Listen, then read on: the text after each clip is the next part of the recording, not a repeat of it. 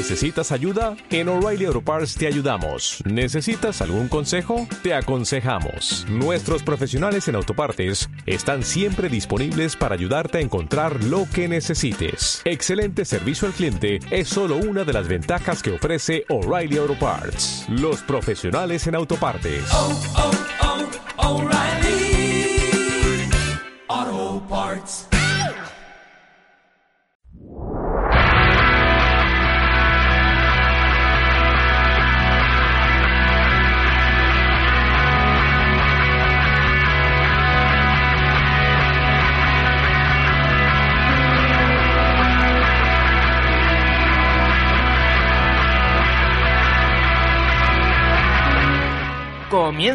Tiempo de descuento.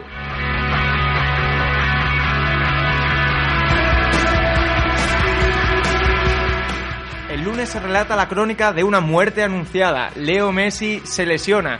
Por lo tanto, nuestra pregunta en el debate de hoy es la siguiente. ¿Acusará el Fútbol Club Barcelona la baja de Leo Messi? ¿Sí o no?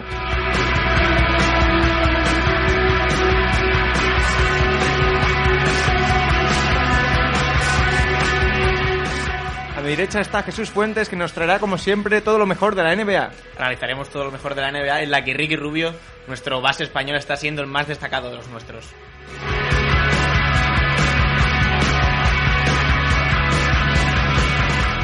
Como siempre, Carlos González acudirá fiel a su cita para contarnos todo lo mejor del deporte y del fútbol en especial en Badajoz. Hoy hablaremos en Polideportivo del atletismo y del dopaje y el Badajoz y el Cerro que han hecho sendas victorias.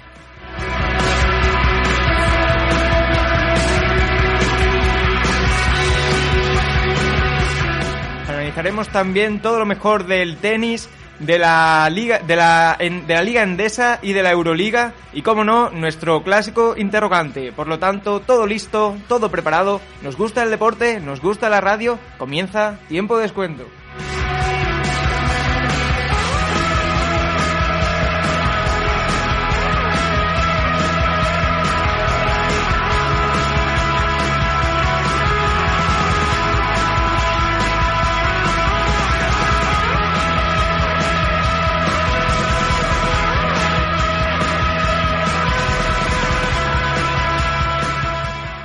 Buenas tardes, bienvenidos, bienvenidas a un programa más de Tiempo de Descuento.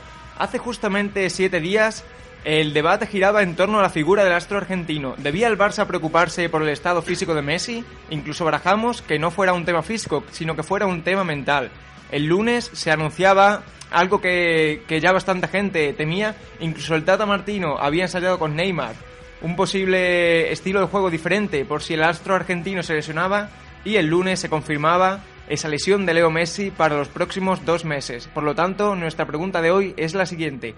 ¿Acusará el Barça la baja del argentino? Jesús Fuentes, buenas tardes. Muy buenas, Eloy. ¿Crees que Messi va a ser una pieza clave en, en el Barça? ¿Se va a acusar su, su falta de juego? Desde luego que se va a abusar. Messi lleva siendo lo- los últimos años el mejor jugador del mundo, el mejor jugador de su equipo.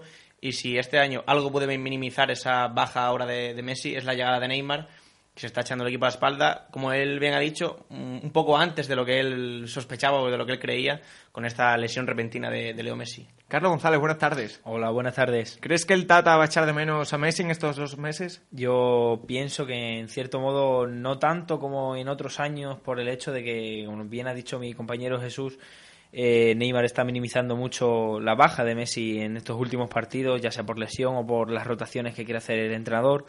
Y hay otros jugadores que están en muy buen nivel ahora mismo, como son C. Fábregas, por ejemplo, o Alexis Sánchez.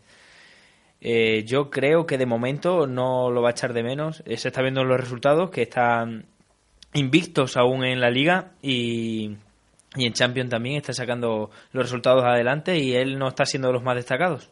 Yo parto de la base de que indudablemente Messi y Cristiano Ronaldo son los dos mejores jugadores del mundo. Y también parto de la base de que el Real Madrid y el Club Barcelona obviamente son los dos mejores equipos del mundo.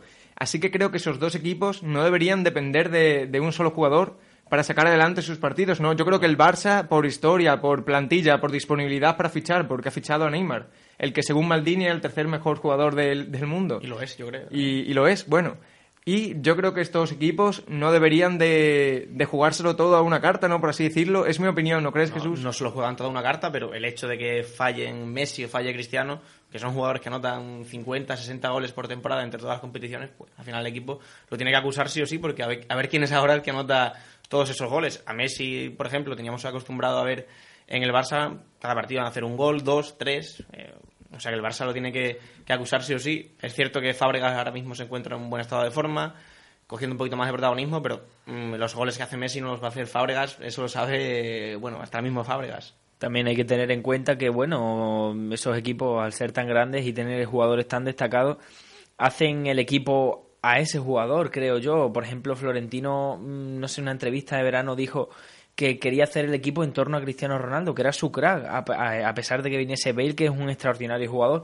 Entonces, el hecho de que jueguen de una forma determinada para favorecer o para ayudar incluso un poquito más al crack de cada equipo, cuando falta, por poco que falte, ya sea por sanción, por lesión, se nota, se nota bastante el hecho, el hecho de que falte. De todos modos, no creo que la lesión de Messi vaya a ser un hándicap para, para el Barça en este momento de la temporada, ya que al final los partidos de liga yo creo que el Barça lo solventa bastante bien. El otro día tuve la oportunidad de verlo en, en Sevilla contra el Betis y al final Messi me, se marchó con un 0-0 y el Barça en dos arreones, uno de Pedro, otro de, Neymar, otro de Cesc, al final acaba solventando el partido de manera fácil. O sea que con los partidos que tiene ahora tampoco creo que, que el Barça acuse mucho la, la, baja de Messi. Me habéis tildado antes en el sumario de ser apocalíptico, ¿no? Por decir que ha sido una muerte anunciada, pero sin embargo, eh, lo digo porque ya el Tata había ensayado un estilo de juego sin Messi y eh, la preocupación en Can Barça era creciente, ¿no? Porque pero Messi no estaba bien nosotros físicamente. Nosotros mismos lo habíamos comentado aquí que Messi, verdad que no estaba bien y al final esa lesión pues llegó. Llevaba ya unas semanas que no sé, sé que él no se encontraba bien y al final el jugador no se sentía cómodo, había tenido ya varias roturas de fibras eh, similares y al final acaba, acaba cayendo. El jugador juega con miedo y al final cae. Estas lesiones son muy, muy jodidas, como se suele decir. Son difícilmente recuperables en ese aspecto, como no se curen bien. También eh, hemos comentado el hecho de que si está cerca el Mundial, que si juega un poquito menos, a lo mejor le ayudan mucho las rotaciones del Tata. Pero ya te digo, o sea, la, anterior fue una rotura fibrilar no sé si fue en la pierna izquierda y ahora la pasó en la derecha o viceversa. Y, y son lesiones que, que, tienen que estar su tiempo. Es, es, cierto que los fisios de esos equipos también son muy buenos y hacen magia con los jugadores en ese aspecto y los intentan tener a punto en el menor tiempo posible, pero las lesiones son lesiones y hay que curárselas bien. A mí hubo unas declaraciones al final del partido de, de, Fábregas que la verdad es que me emocionaron porque te hacían sentir el llegar de, del futbolista cuando pasan este tipo de cosas y era que, bueno que él había tenido una, una lesión similar y que le recomendaba a Messi justo al final del partido, que él no sabía todavía el alcance de la lesión, pero Fábregas ya sabía lo que tenía Messi, y decía eso, que, que, se intentase curar bien, que se cuidase lo máximo posible, y que eso, que no tuviese prisa. Fábregas tuvo una lesión similar, y estuvo alrededor de un año casi, porque al final volvía, recaía, volvía, recaía, y eso, y me hizo, me emocionó esa, esas declaraciones de, de Fábregas en las que mm, ese sentir del futbolista con las lesiones, que es lo peor que le puede pasar a un futbolista. Y en este momento, ¿quién creéis que va a ser ese jugador? Aparte, lógicamente, de Neymar, que debería ser el estandarte del Barça en los próximos dos meses. ¿Quién creéis de los de arriba que va a ser el más importante para que el Barça saque adelante los partidos? Yo creo que si yo mismo fuera Alexis, tendría el agua casi en la, en la barba, por así decirlo, ¿no? Alexis es un tío que ha costado más de 40 millones, este año ha empezado ha bien, bien este está en un buen estado de forma, pero claro, ahora es cuando tiene que demostrar que no es solo un buen estado de forma, sino que puede llevar al Barça a lo más alto, ¿no? Si hay un jugador que he hecho en falta este comienzo de temporada en el Barça es sobre todo a Andrés Iniesta, que todavía no lo hemos visto en su mejor versión. El otro día sí que le vi alguna conducción muy buena en, en, en el campo del Betis, ya con espacios, pero no, le, no se acaba de encontrar cómodo este año Iniesta. Mm, Sí, en, en, líneas de medio campo el Barça es verdad que está rotando mucho, está también poniendo a Lesón porque Busquets tampoco está haciendo partidos del todo buenos o como los hacía el año pasado. Xavi Hernández ya no sé si mmm, por la edad o por o porque está bastante quemado o no sé, o no sé. Xavi Hernández tampoco está en su mejor versión. A, a Xavi el otro día le, le noté eh, allí en el campo del Betis. Está muy renqueante. Una, una cosa, no, era su cara, no no me transmitía... ¿Viste cerca al fútbol entonces? Sí, no, no se divertía jugando al fútbol, lo notaba así, que estaba jugando, tal, lo hacía fácil, no corría tampoco excesivamente.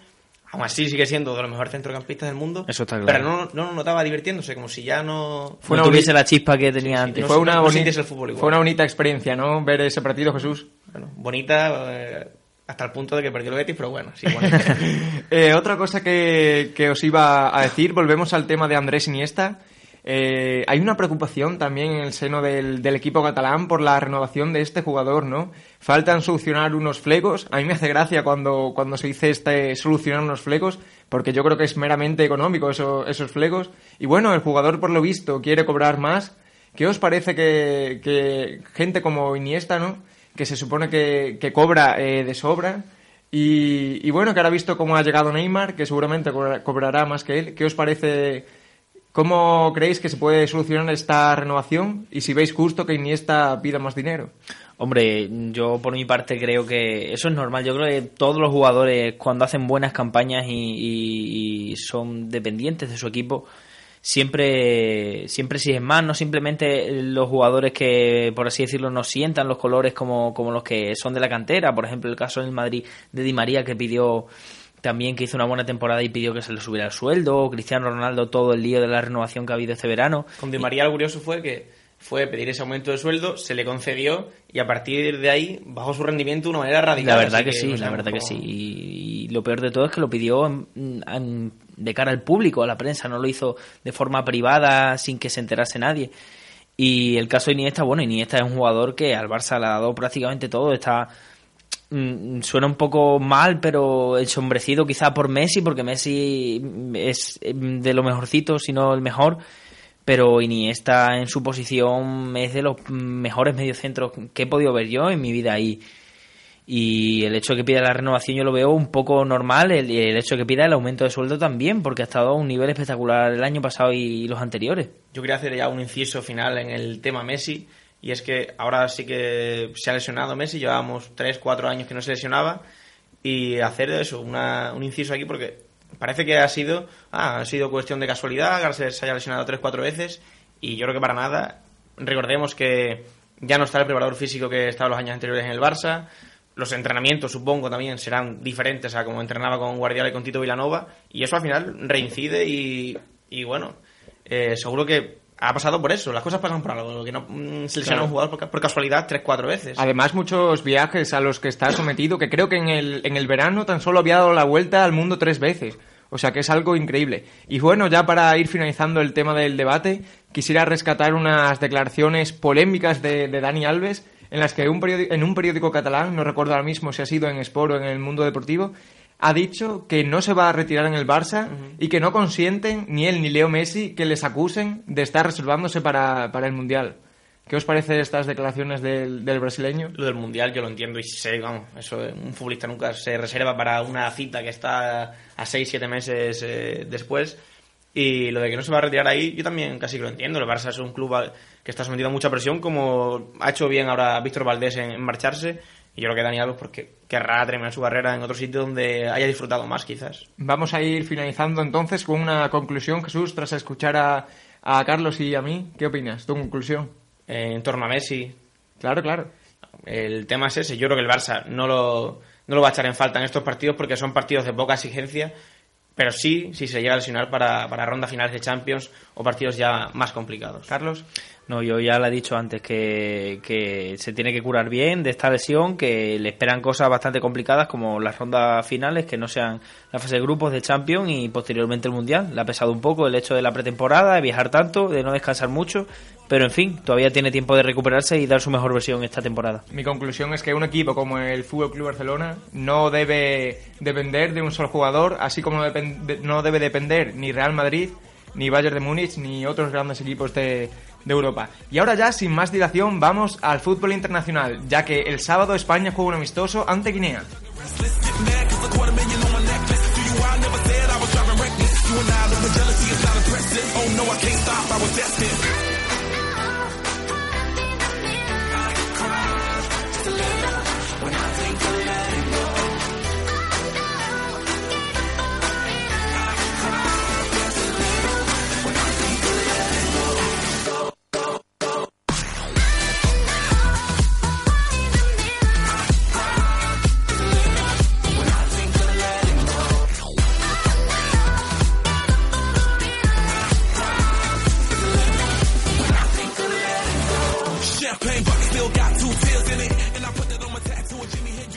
Encontramos ya inmersos en la fase final para la clasificación del Mundial 2014 y México le ganó a, Nueva Zelanda por 5 a 1 y Uruguay le endosó 5 goles en la visita a Jordania. Hoy viernes tenemos esos partidos de repesca en los que se enfrentarán Islandia y Croacia a las 8, a las 9 menos cuarto Grecia contra Rumanía y a las 9 menos cuarto también un partido muy esperado, un partido vibrante, Portugal-Suecia, Jesús Ibrahimovic versus Ronaldo. Que la repesca europea se basa en, este partido que todo el mundo está pendiente, ya que en el Mundial nos vamos a quedar sin uno de los mejores jugadores del mundo, sin Cristiano o sin Ibrahimovic. Yo, personalmente, como uh, gran admirador de Cristiano, espero que, que Portugal pase esta eliminatoria. Yo, la verdad, que como gran admirador también del Real Madrid y de Cristiano Ronaldo, Espero que gane Portugal, aunque va a estar bastante complicado. Suecia va a plantar mucha cara y Ibrahimovic... Nos acordamos de partidos este año también, como fue contra Inglaterra, que hizo un póker y hizo bastante bien a su país. Y yo creo que la clave de este partido está sobre todo en este partido que juega Portugal ahora en casa, porque los suecos allí aprietan muchísimo y si Portugal es capaz de sacar un buen resultado ahora, lo tendrá más de cara pero como Portugal saque un 1-0, un 2-1, una cosa, un empatito, yo creo que lo va a tener muy, muy complicado allí. La, verdad es que sí. Y también como que nos toca más Portugal, ¿no? Que, que Suecia. Los vecinos allí, ¿no? Aún hay que decir también que eso pasa como los clubes, ¿eh? Que tienen mucha dependencia de sus jugadores estrellas, estos países. A las 9 menos cuarto también Ucrania medirá el estado de Francia y de su delantero Karim Benzema, que últimamente parece que, que ha regresado. Es una prueba también para el delantero francés, ¿no? Yo tampoco veo esta, esta eliminatoria totalmente decantada para Francia, ¿eh? Eh, Francia viene con un equipito muy joven. Y veremos cómo acusa jugar una repesca de esta, de esta índole que se pueden quedar fuera de, del mundial. Y eso, y, eh, Francia, un equipo joven con Pogba, con jugadores que están llegando desde, abajo y muy buen equipo a un medio o largo plazo. Pero que veremos cómo solventa esta eliminatoria. Y ya mañana eh, se disputará la jornada de repesca en el continente africano. Tenemos a las 4 de la tarde ese Nigeria-Etiopía. Ya a las 8 el Senegal, Costa de, de Marfil. Y el domingo a las 5 de la. a las, perdón, a las 3 y media de la tarde, ese Camerún-Túnez. Una pregunta, ¿Eto sigue yendo con, con Camerún? entiendo que sí, que seguirá yendo. Si no rechazó ya, desde luego por, por calidad debería de seguir. Debería de seguir, la verdad. Igual, a lo mismo que Drogba con, con Costa de Marfil, ¿no? Y también esta jornada tenemos amistosos interesantes como ese Inglaterra-Chile. Hoy, eh, ya mañana, tendremos a Argentina pidiéndose ante Ecuador, Argentina con la, con la baja de, de Leo Messi y a Guinea, que, a las 10 de la noche se enfrentará ante España. Tengo que decir también un dato curioso de este, de este partido, ya que en el equipo de Guinea, de Guinea, en el medio del campo, juega Sipo. Yo no sé si los aficionados del Badajoz lo tenéis que conocer porque jugó hace dos años en las líneas de, del equipo blanquinegro y se enfrenta hoy nada más y nada menos que, que la selección española. Y también... La selección, la selección de Guinea, perdón, para que nos hagamos una idea de, de la calidad que tiene. Como dice Carlos, juega un jugador que ha estado en el Badajoz y en Rumanía está jugando ahora, me comenta Paul, y va a jugar también un chaval, o va convocado, un chaval que juega en la gimnástica de Torrelavega, de aquí de, España, en tercera división, con 18 años, así que para hacernos una idea de lo que es esa selección. Y también juegan viejos conocidos, o así lo tengo entendido, como Bodipo, que estuvo en el Racing, y también Balboa, el del, el Real Madrid, Bodipo, el Benfica. Bodipo que si recordáis eh, lo comenté aquí, sonó este año, no sé si lo comenté aquí, sonó este año para, para, el arroyo. Eh, esta al final no se concretó ese fichaje estrella. Al, final no, yo creo que pedía demasiado dinero, pero bueno, estuvo ahí. España que va a este partido, ¿no? Por meros intereses económicos, yo creo, ¿no? Sí, no, hay, no. hay otra... Deportivo no hay poco aliciente. y ya mañana Brasil de Neymar se medirá a Honduras. Bueno, una, una jornada de, de, amistosos y de repesca que tenemos como principales platos fuertes a ese Suecia-Portugal y a ese Guinea-España. Y comentando aquí, viendo un poco los eh, equipos sudamericanos, atentos yo creo a los equipos sudamericanos en, en el Mundial de Brasil porque vienen fuertes como Chile, Colombia, Brasil, Argentina. Y yo si tuviera que apostar por algunos candidatos, a esos cuatro los metería entre los diez primeros de, de ese Mundial. Pues sí, estaremos muy atentos, la verdad.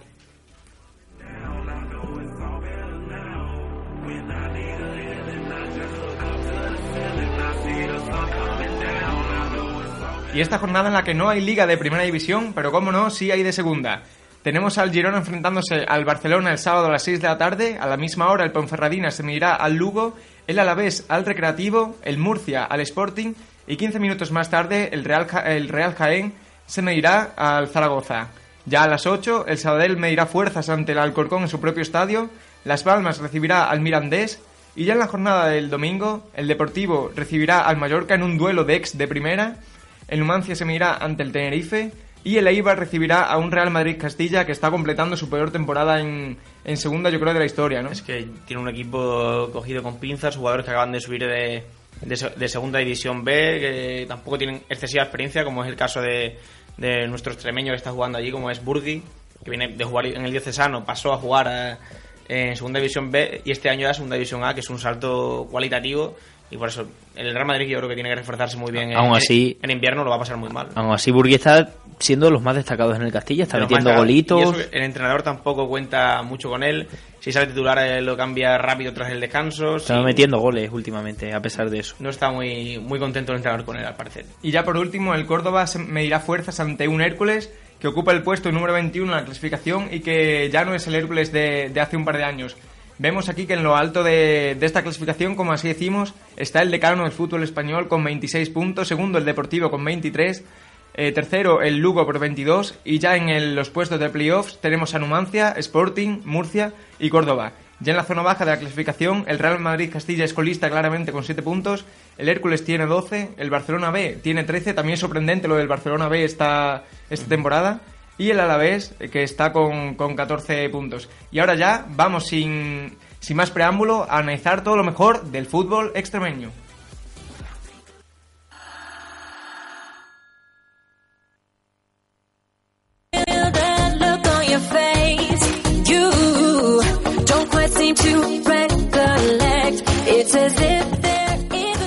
Pues una jornada más que mandamos desde Onda Campus Ánimos a estos equipos del del fútbol extremeño, en el que el Arroyo y el Cacereño luchan semana tras semana por mantener a su equipo en Segunda B. Y, bueno, aquí tenemos a estos dos equipos en el que Jesús, cuéntame, ¿qué ha sucedido esta semana?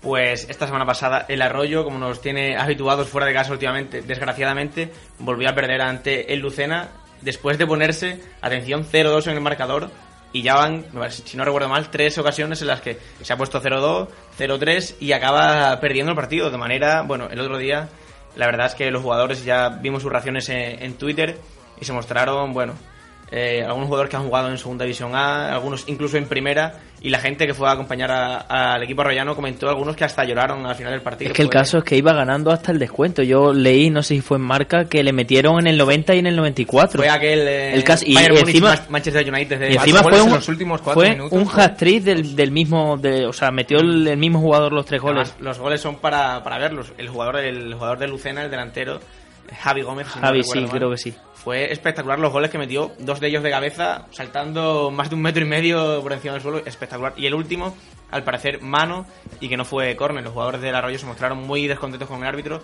diciendo que aquello había sido un robo descomunal. Y como ya digo, algunos incluso me comentaban que medio llorando al final del partido. O sea, Madre mía. fue espectacular. Un auténtico drama, ¿no? Y bueno, mañana tienen la oportunidad de, de resarcirse en casa ante la Olla Lorca. La Olla Lorca, que es un conjunto lorquino de Murcia, que para mí, los que yo he visto hasta el momento, lo vi jugar contra el Cacereño en, Cáceres. Y comentaste ese partido de Cacereño y la Olla, ¿eh, Jesús? Y fue para mí el mejor equipo que he visto hasta el momento. La primera parte no la hicieron demasiado buena, pero la segunda parte salieron tres jugadores que aquello fue una revolución y bueno, fue el equipo que más me ha gustado hasta el momento. La Olla que es un recién ascendido y que está tercer clasificado, así que el Arroyo se va a tener que emplear a fondo para, para ganar a, esta olla de, de Lorca. El cacereño que juega contra el Sevilla Atlético el domingo por la mañana y que está en una, en una buenísima racha, está ya con 21 puntos, a solo 4 del playoff de ascenso, y el Arroyo, que está tan solo 2 puntos por encima de la promoción de descenso y 3 por encima del descenso directo. Pero bueno, el Arroyo en casa yo creo que es un equipo fiable y que mañana yo creo que si no gana, por lo menos sacará un empatito. Al final, esperemos. lo importante es sumar y más con un equipo que está tan arriba en la clasificación.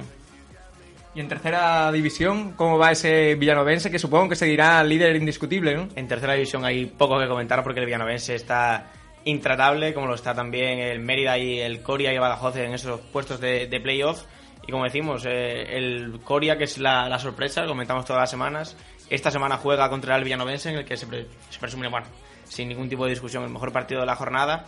Jugarán este domingo y poco más. El Extremadura sigue ahí en tierra de nadie y en puestos de descenso está el Plasencia, el Miajadas, el Racing Valverdeño y, la, y el Ciudad de Plasencia que está con cuatro puntos y que me comentan que tiene un equipo muchos chavales, con gente de, una nueva jornada. Que un equipo como, un, perdón, una localidad como Plasencia mantener a dos equipos fuertes un tanto difícil. Es complicado, además el Ciudad de Plasencia ha perdido algunos jugadores importantes y la verdad es que este año van a sufrir mucho para mantenerse. Los pichichis de la categoría son Chema Martín del Coria con 13 goles, Valentín del Atlético Pueblo Nuevo, Abraham del líder Zafra, Abraham, el, jugador del líder Zafra, que es un auténtico espectáculo para el que lo pueda ver, y Juan Fran del Villanovense con 8, seguido de Copito de la Zuaga con otros 8 goles. No es el Copito famoso del Badajoz.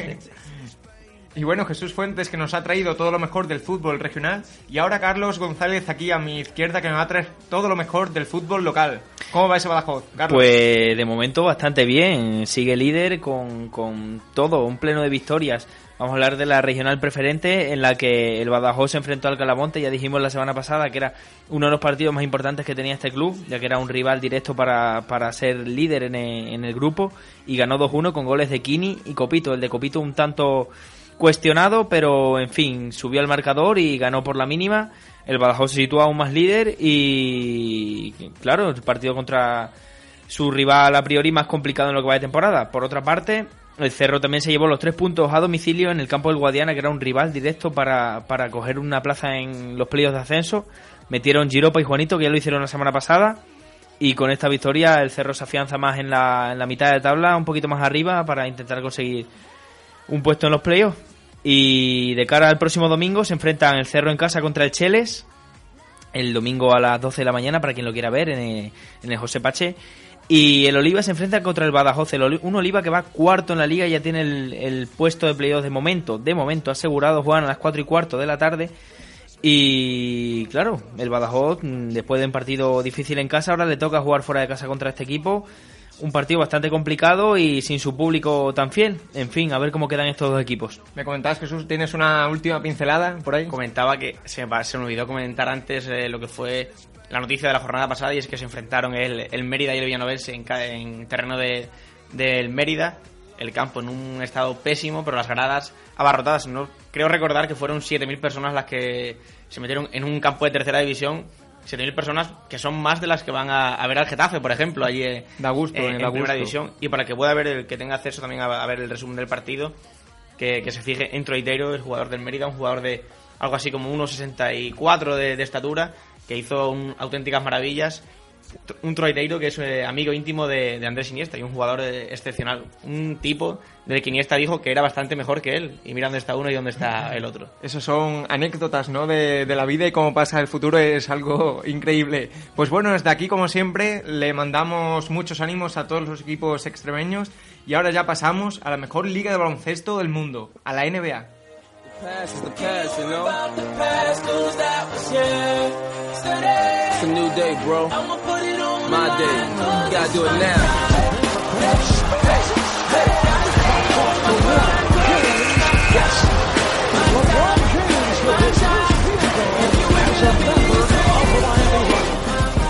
Dos auténticos partidazos los que se vivieron anoche en la mejor liga del mundo, Jesús. Pues sí, solo tuvimos dos partidos, pero fueron dos partidos, la verdad es que destacados.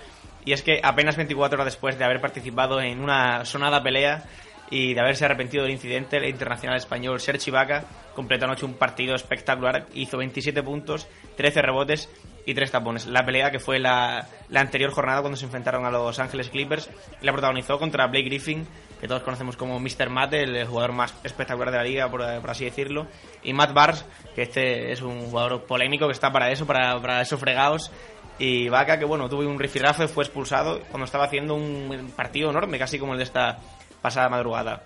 Y aún así, aún, habiendo hecho esta pasada madrugada un grandísimo partido, Sergi Vaca perdió su equipo. A falta de cuatro segundos, eh, os recomiendo que veáis el, final de este partido porque fue impresionante. Quedando cuatro segundos, estaba arriba Golden State eh, por dos puntos y Westbrook, a falta de cuatro segundos, anotó un triple.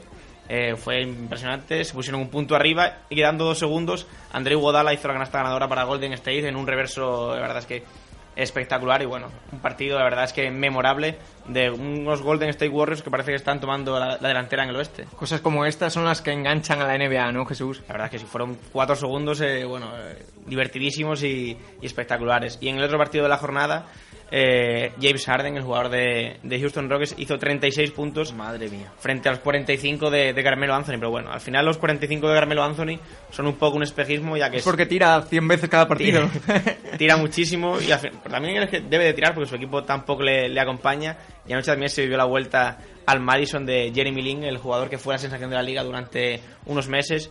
Volvió con Houston Rockets. No hizo un partido brillante, pero sí que aportó para su equipo. Dwight Howard se quedó en 7 puntos, aunque sumó 15 rebotes.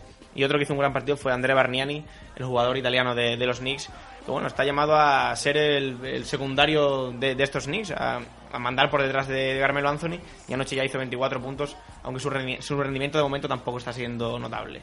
Y bueno, Jesús, eh, antes de terminar la NBA, quiero que me que comentes aquí la impecable racha que lleva mi equipo Indiana Pacers en la NBA, ¿no? 7-0 si no me equivoco, ¿no? Están impolutos vírgenes en, la derrota de momento tus Indiana Pacers que desde que fuiste ese, ese fan por, ellos no, no, no pierden, así que desde luego se está mostrando como un equipo muy a tener en cuenta de cara al anillo y en la conferencia este, junto con Miami Heat, yo creo que es el, equipo aspirante por excelencia. Si quieres comentamos también un poco cómo, cómo están los españoles. Ricky Rubio quizás es el mejor de nuestros españoles. El otro día hizo 16 asistencias, que fue espectacular. Y bueno, tiene un compañero de equipo que se está saliendo, está batiendo récords cada partido de puntos, rebotes, asistencias, como es Kevin Love. Un Kevin Love del que ya se habla para eh, 2015, cuando acaba contrato, y es que parece que los Knicks, el equipo de, Nueva York, se van a, lanzar a por él de, manera clara y van a, hacer un, un ofertón a Kevin Love que parece que, que se dejará seducir también por esta oferta de los Knicks. Pau Gasol tampoco está empezando muy bien la temporada. El otro día hizo un partido algo mejor, también tirando una barbaridad de tiros pero bueno, hizo alrededor de, de 30 puntos, cercanos a los 30 puntos, aunque como digo, tiró muchísimos tiros. Víctor Claver con poquísima presencia en su equipo, ya se antojaba difícil después de lo del año pasado, los que no tuvo muchos minutos. ¿Y quién más nos queda? Ricky Rubio, Margasol, desde luego. Y Mar Margasol en su línea, como siempre, aportando en puntos, rebotes e intimidando en la zona, siendo uno de los mejores defensores de la liga. Y José Calderón, que bueno, también se está haciendo bastante bien a, a su equipo, a esa condición de base titular de los de las Mavericks y que está completando buenos partidos sin llegar a, brillar tampoco en exceso. Pues sé que tienes prisa, Jesús, pero antes te voy a robar un poquito más de tu tiempo y vamos a comentar todo lo mejor de la Euroliga.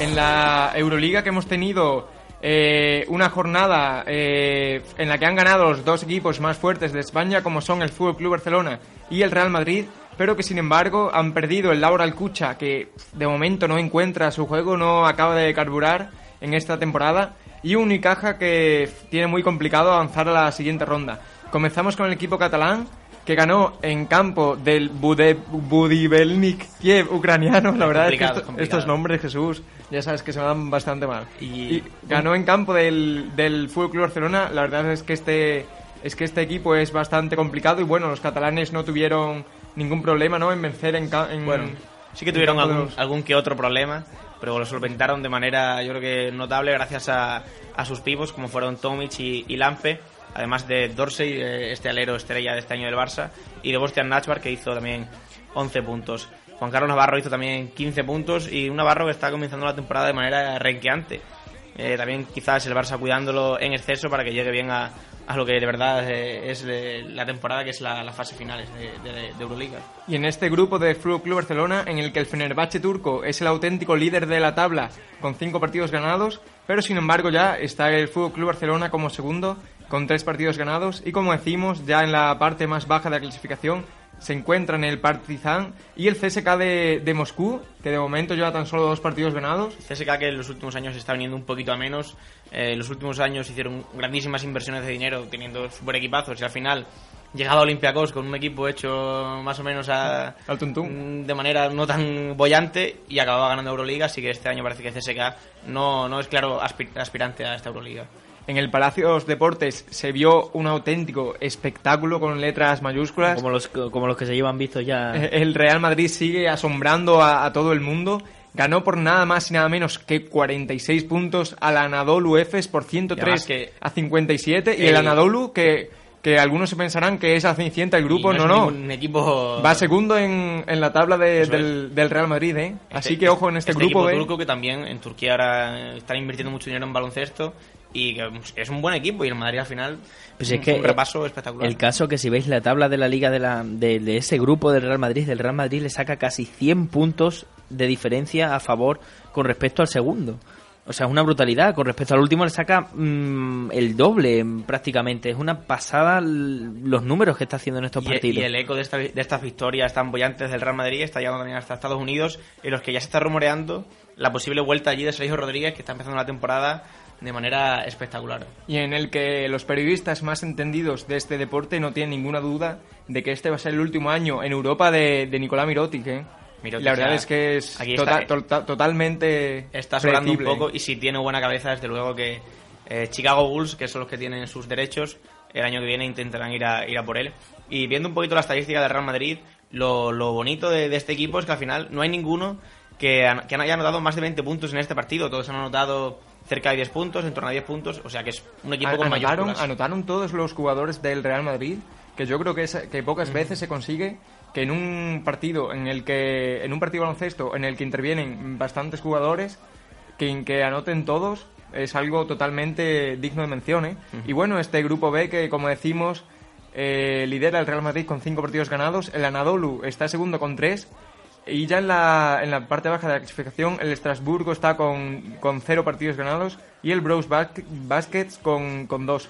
Y pasamos ya al grupo C, en el que Unicaja cayó ante el Montepaschi y Siena en el último suspiro por tan solo dos puntos, 73 a 75, una auténtica pena, ¿no? Unicaja que perdió por muy poco ante Montepaschi y Siena. Y su mejor hombre fue Kanner Medley, que también, a pesar de ser su mejor hombre, tuvo tres tiros libres decisivos. Solo logró anotar uno, lo que dio opción a, a Montepaschi. Y al final Montepaschi se acabó haciendo con, con el partido una pena para, para Unicaja. Un grupo en el que el Olympiacos, el actual campeón de esta competición, lidera la tabla con cuatro partidos ganados. Segundo está el Bayern de Múnich con tres. Y ya tercero, tercero tenemos ahí a Unicaja con dos, empatado con Galatasaray y con Montepaschi. Unicaja que va a tener complicado pasar a la siguiente ronda de esta Euroliga, ¿no? Lo va a tener complicado y aquí manda Olympiacos, pero recordemos que ya no es el equipo que, que mandaba el año pasado, el año pasado en, en Europa. Yo creo que este año, si Europa bueno, tiene un nombre propio que es el del Real Madrid, que yo creo que es el máximo candidato junto con el Barça. Y ya en por, por- para finalizar, en el grupo D tenemos a Lokomotiv Kuban que ganó por tan solo un tanto también a un Laboral Cucha que no acaba de encontrar su juego, el antiguo Tau Vitoria y Caja Laboral que tanto asustaba. No sé qué ha pasado ahí, pero no terminan de, de carburar en esta De temporada. momento no va la cosa demasiado bien. Tienen un Ta- buen. en, en la Liga Andesa tampoco. ¿eh? Tiene un buen Tampoco. equipo, pero no parece que el equipo acaba de carburar. Place fue su mejor hombre con 15 puntos junto con Nocioni con otros 15 y, con, y, y Nemanja Jelica que hizo 16 puntos. Pero por ejemplo, un jugador importante como debería ser Rimantas Cauquena se quedó sin anotar y Kelati hizo 10 puntos y San Emeterio, otro jugador importante, tampoco hizo ningún punto. O sea que algo no, no va bien aquí. en- San en Emeterio, Baskonia. que, que era un jugador que prometía bastante, llegó incluso a ir con la selección española. Bueno, va con la selección con la selección pero- española, pero que no es alguien que En su equipo sí- iba a ser mucho más. En ¿eh? su equipo siempre había tenido mucha presencia y era de los mejores, pero este año tampoco parece que esté rindiendo demasiado. Y en el grupo de ella, para finalizar esta Euroliga, el Maccabi, Electra, el Maccabi Electra es el auténtico líder de la clasificación con cuatro partidos ganados, empatados con Lokomotiv. Y ya en, con dos partidos ganados están empatados Panathinaikos y Laboral Cucha. Un Laboral Cucha que lo tiene incluso más difícil que, que Unicaja para avanzar a la siguiente ronda. Y bueno, esto ha sido lo mejor del baloncesto a nivel mundial y a nivel europeo. Jesús, te damos la, la despedida. Ya hasta la semana que viene. Vas a practicar tu deporte favorito. Cuéntale aquí a, a los oyentes y a las oyentes cuál es tu deporte favorito, ¿no? Iré a pescar, intentaré para pescar peces, ¿eh? que la gente se, se confunde. Y nada, os dejo con mi interrogante también, que recuerdo que la semana pasada no lo acertasteis ninguno, y a ver si hoy alguno se le enciende la lucecita y lo acierta. Y bueno, pues ya le damos la, despedida a Jesús Fuentes. Le deseamos que tenga una muy buena suerte en esta tarde de pesca. Y vamos un momentito a comentar los partidos que van a, suceder en esta jornada sexta de la Liga Endesa. El baloncesto Fuenlabrada se enfrenta al Móvil Estudiantes. Y con Carlos, una auténtica anécdota la que sucede en, en Estudiantes al descanso, ¿no? Pues sí, eh, la semana pasada se vio que a Estudiantes tiene varios patrocinadores Y en pleno, en pleno partido, justo a final de segundo cuarto, cuando acabó, se quitó una camiseta y se puso la del 20 Móvil Estudiantes, ya que los dos primeros cuartos tenía a un patrocinador y los dos tercer, el tercero y el cuarto se puso a este otro. O sea que una forma novedosa de financiar a un equipo de baloncesto. Ya a las 8 de la tarde el CB Canarias se enfrentará al FIA Juventud y el Río Natura Mombus lo hará ante el Valencia Basket. 15 minutos más tarde UCAM Murcia recibirá a Guipúzcoa Basket y ya en la jornada del domingo el Laura Alcucha se medirá a Unicaja, dos equipos necesitados de una victoria. A las 12 y 15 minutos se enfrentarán el CAI Zaragoza y el Cajasol. Ya a 1 menos 20 el Bilbao Basket recibirá al Flu Club Barcelona. A la 1 de la tarde el Herbalife Gran Canaria, uno de los invictos, recibirá al Real Madrid, en el que ya uno de los dos va a perder. Y el, domingo a las 7 de la tarde, la Bruichador se enfrentará al CB Valladolid. ¿Querías decirme algo, Carlos? Sí, en el Valladolid Real Madrid son los dos equipos que van en cabeza en la clasificación, sin, sin ninguna derrota. Y en fin, va a ser un partido bastante emocionante, ya que el primero juega en casa del segundo y ya veremos cómo queda. Y como decimos, es el Laura Alcucha que actualmente ocupa el puesto número 11 de la clasificación no recuerdo una, un inicio de temporada tan malo por parte del, del antiguo Tau y del antiguo Caja Laboral, con tan solo dos victorias de cinco. Y bueno, eh, a ver si el equipo comienza a carburar y la clasificación que, como ya decía Carlitos, está comandada auténticamente por el Real Madrid, el Herbalife Gran Canaria y el Fútbol Club Barcelona. Y ahora ya vamos a nuestro ámbito más divertido, al ámbito polideportivo.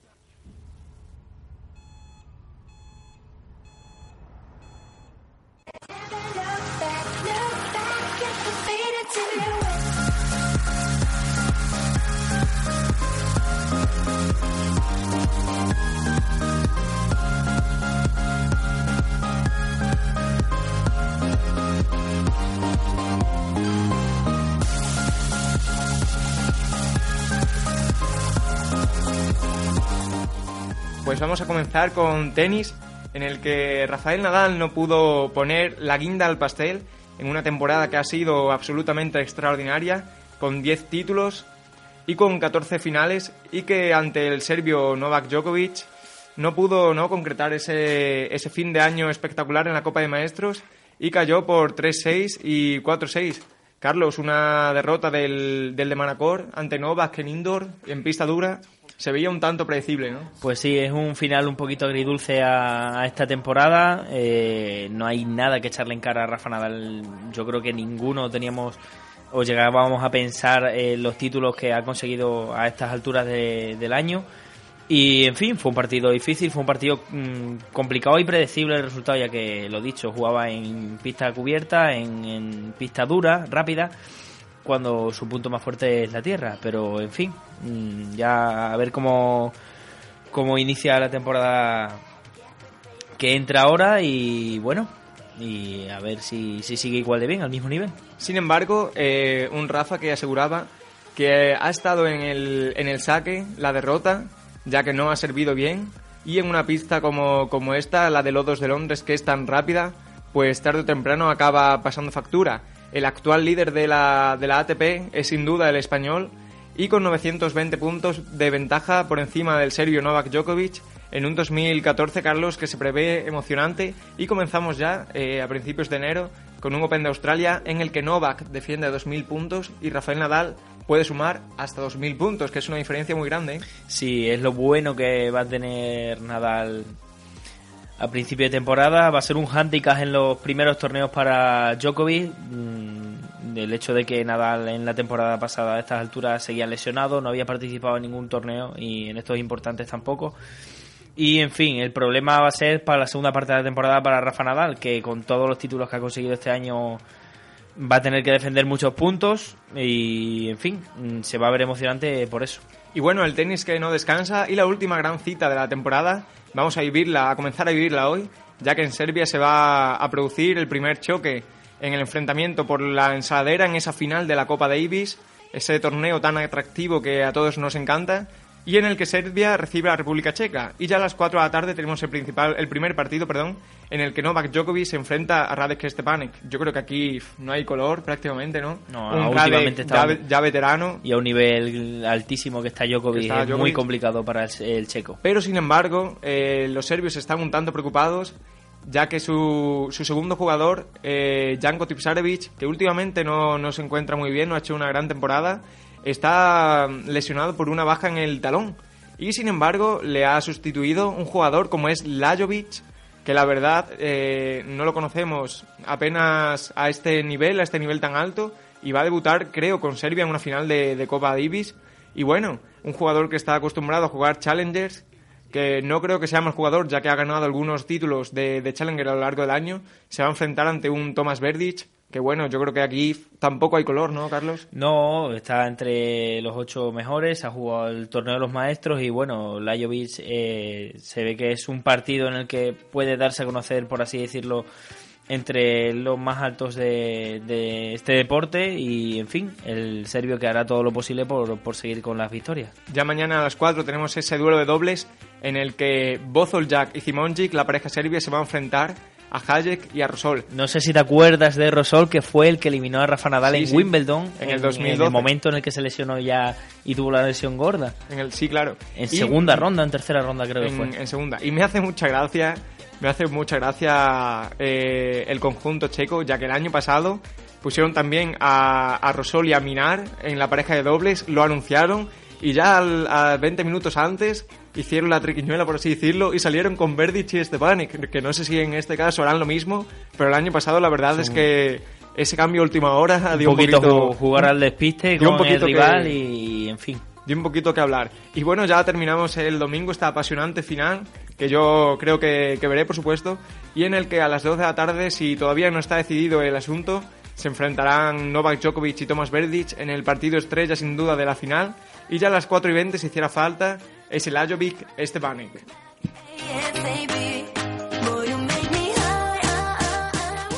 Y bueno, Carlos, eh, en este ámbito polideportivo me traes una noticia que, que es una buena noticia, ¿no? Para el deporte. Sí, es una noticia relevante eh, a estas alturas, eh, al tiempo que corre, que se ha hecho mucho eco. eh, vamos a hablar de la ley antidopaje y es que se aprueba un nuevo código mundial con respecto a este problema. El Consejo de la Agencia Mundial Antidopaje ha aprobado un nuevo código y entrará en vigor en 2015. Eh, Este nuevo texto eleva de 2 a 4 años la sanción tipo por dopaje, solo reducible en el caso de que se demuestre la falta de intencionalidad por parte, del deportista. Y también establece medidas para garantizar los derechos de los deportistas menores de edad, cosa que antes eh, no, no, no quedaba constancia de ello y son unos hechos novedosos para, esta, para este nuevo código. Y finalmente hay que destacar que este código fomenta los controles inteligentes dirigidos a atletas, deportes o países sospechosos y las investigaciones más allá eh, de los típicos análisis de sangre y orina que se hacen en todos los deportes hasta el día de hoy. La verdad es que en, el en, el- en la lucha ante el dopaje, yo lo que, lo que siempre pido, yo no pido ni que ganen ni Márquez, ni que gane Rafa, ni que gane el Madrid en el fútbol.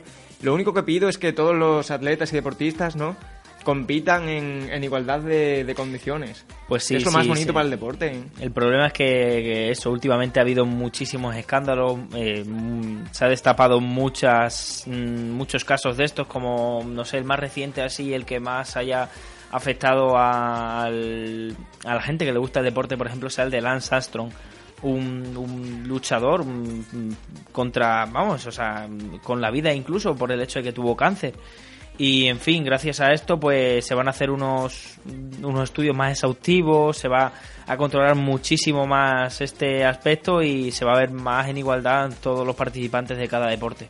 Pues la verdad que esperemos que este nuevo código eh, sea más efectivo en la lucha ante el dopaje, un tema muy preocupante para algunos deportes, sobre todo contra el, sobre todo para el ciclismo. Y bueno, vamos a intentar en, en unos instantes traeros aquí al programa todo lo mejor de- del motociclismo en el que Marc Márquez la pasada semana se, se coronó campeón del mundo de MotoGP.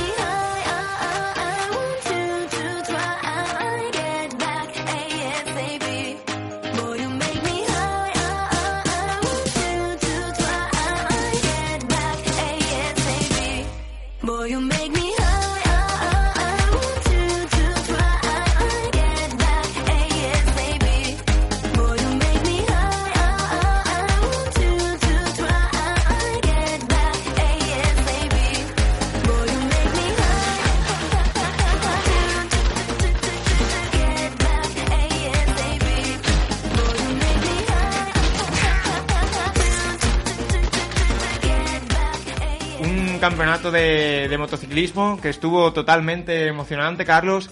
Un, fue una lucha entre, entre tres titanes, ¿no? Entre Dani Pedrosa, Mar Márquez y Jorge Lorenzo, que finalmente se llevó Jorge Lorenzo, segundo Dani Pedrosa, y la verdadera estrella ahora mismo del deporte español, que es Mar Márquez, tuvo un éxito rotundo, ¿eh? Pues sí, no hay otra cosa que decir nada más que darle la enhorabuena a Marc. Ha hecho una temporada extraordinaria y ha hecho la carrera que tenía que hacer. A lo mejor no fue tan vistosa como otras, ya que Lorenzo en la primera parte de la carrera lo que intentaba era pelotonar a los líderes de, de, de que iban en cabeza en la carrera y, en fin, buscaban eso para, para ver si había algún choque, algún roce. Ya en la segunda parte, como se veía que eso no pasaba, eh, pues empezó a tirar para adelante, tenía ritmo para, para ganar y, y lo hizo hasta que consiguió la victoria. Pues me cuentan ya que está al otro lado de la línea Nuria Rangel, nuestra experta en motos. Buenas tardes, Nuria. Buenas tardes, Eloy. Eh, ¿Cómo viviste esa carrera? Supongo que, que estás extasiada todavía, ¿no? Por el triunfo de, de tu ídolo Mar Márquez.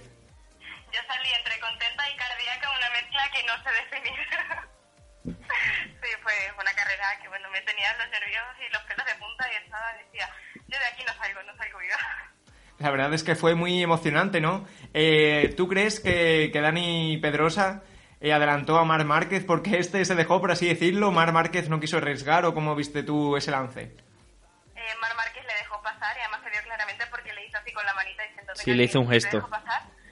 Eso era, bueno, era puntos para Dani de azul, que no, no significaban nada, pero, pero también a, a él le, quedaba, le valía con ser tercero.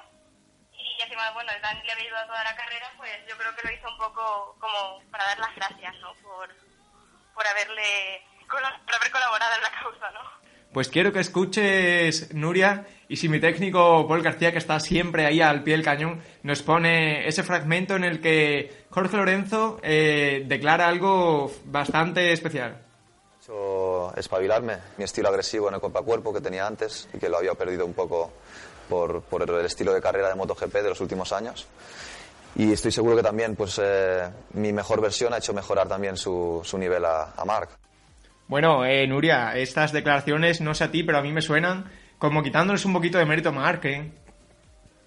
Yo lo que pasa es que no he escuchado absolutamente nada porque se distorsionaba. Si me haces un breve a qué, a qué se refería, probablemente yo ya las haya escuchado. Pues te lo explico, se refería a que en este año, en, por el estilo de, de carrera de MotoGP que ya va avanzando, se refería a que ese, esa lucha de cuerpo a cuerpo que tenía antes la ha ido perdiendo y que también la mejor versión de Lorenzo ha explotado la mejor versión de Márquez. O sea que en ningún momento ha reconocido que Márquez ha sido mejor, ¿no? En este, en este fragmento que hemos escuchado. ¿Tú qué opinas? ¿Le ha quitado aquí un poco de mérito al joven piloto? Le he quitado un poco de mérito, yo creo que porque a Jorge le duele ver- que, que llega un chico, un novato, un niño con 20 años y, y es superior a él con todos sus años de experiencia, con todos los años que lleva en una moto y con la de batallas que se ha marcado con, con cualquiera, con Dani Pedrosa, con Valentino Rossi, con Casey Stoner. Es que lleva años luchando y ahora llega uno con 20 años y hace lo mismo que él en, ¿cuántos? ¿6, 7 años que llevará más? Larga vida. es- Sí. Dime, dime. Un poco, eh, larga vida entonces a Mar Márquez a partir de ahora o el año que viene también va a tener que tener mucho cuidado porque Jorge Lorenzo y Dani Pedrosa no se darán por rendidos, ¿no? El año que viene va a ser más competitivo porque eh, si hay no se lesionarán y eso hará que, que no haya tanta ventaja. La ventaja de Márquez, aparte de, por supuesto, por méritos propios, a veces porque Dani Pedrosa, Jorge Lorenzo se rompieron la clavícula, se operaron, em, Jorge se operó dos veces. Todo esto, mm, que se perdieran carreras, ha favorecido a esa ese colchón de puntos que, que Márquez llevaba. Entonces, el año que viene va a ser más competitivo si ninguno se lesiona, por supuesto. Y Nuria, en, en Moto 3 fue una carrera también totalmente espectacular, ¿no? Maverick Viñales En moto- en la última Moto curva. Se decidió en la última curva, en la última curva. Esas son las carreras que a nosotros nos gustan.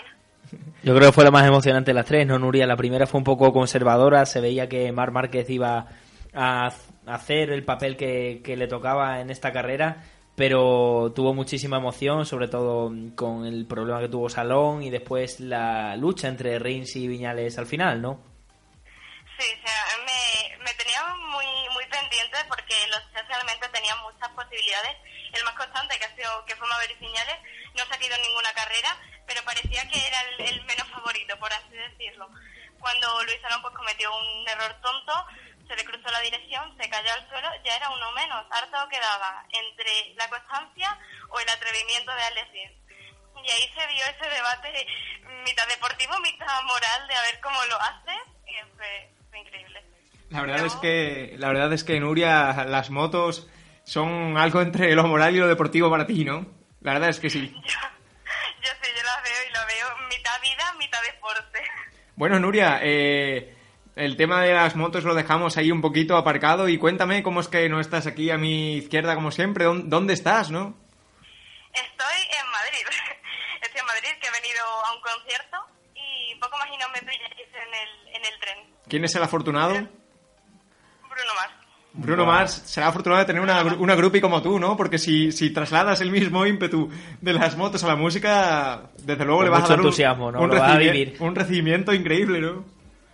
Bueno, bueno, yo decir que las motos y la música van un poco a la par, pero pues las motos tienen ahí ese puntito de más.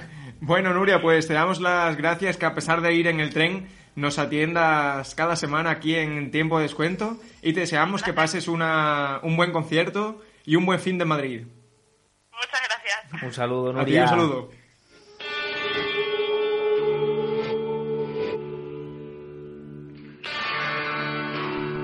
¿Te atreves con el interrogante del tiempo de descuento?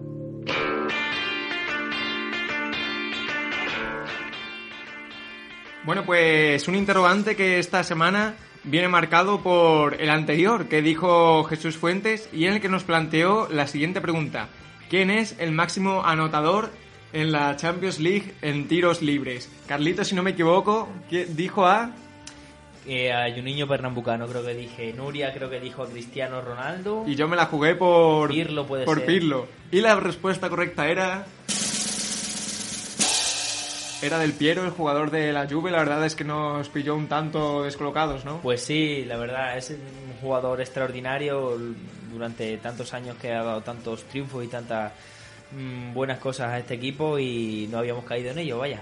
Y bueno, Carlos, ¿cuál es el que nos traes esta semana? Pues esta semana traigo yo el interrogante y la pregunta es la siguiente. ¿Cuál es hasta día de hoy el máximo anotador de la selección española de baloncesto? Y voy a lanzar una pista también para quien vaya un poquito desencaminado. El máximo anotador eh, es el mismo que ha tenido las máximas participaciones con la selección española. Así que Así que ahí va esa pista y a ver a ver lo que pensáis. Eloy, ¿tú, qué, ¿tú quién piensas que puede ser? Bueno, pues lo fácil sería Pau Gasol, pero como yo creo que, siempre, Carlos, buscas algo atrevido y que, no sea lo fácil, no por decirlo, me voy a jugar por un jugador que, fue el primero, si no me equivoco, en ir a la NBA, por Fernando Martín, me la juego totalmente. Y bueno, le voy a pedir a, a Paul que se señala como que él, ¿no? ¿No, no te animas, Paul? Paul que no, no se anima. Bueno, bueno, parece ser que, sí, que nos va a dar una respuesta. Venga, Paul, atrévete. En esto yo no, no tengo ni idea, ¿eh? Voy a decir un nombre. Un nombre así al azar, ¿no? Sí. Navarro. Navarro. bueno, puede pues, ser, puede ser también, no, no es descartable. Paul que se le ha jugado con Navarro, yo me la he jugado con Fernando Martín. Y bueno, os invitamos a que la semana que viene nos escuchéis para, aparte de conocer todo lo mejor del mundo del deporte, también para conocer a este enigmático personaje. Y ahora ya, nos vamos. Pegar en la radio. Yo solo quiero pegar en la radio.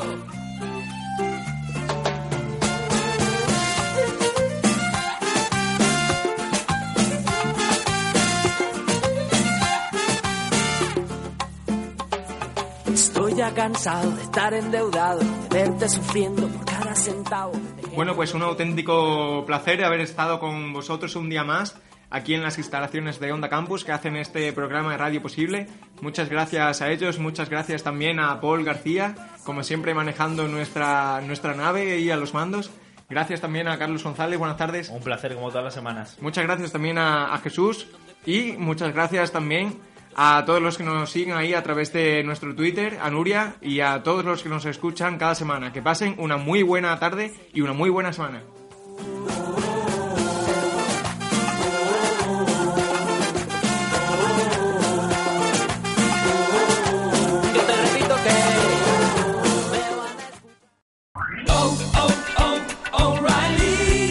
¿Necesitas ayuda? En O'Reilly Auto Parts te ayudamos. ¿Necesitas algún consejo? Te aconsejamos. Nuestros profesionales en autopartes están siempre disponibles para ayudarte a encontrar lo que necesites. Excelente servicio al cliente es solo una de las ventajas que ofrece O'Reilly Auto Parts. Los profesionales en autopartes. oh, oh, O'Reilly Auto Parts.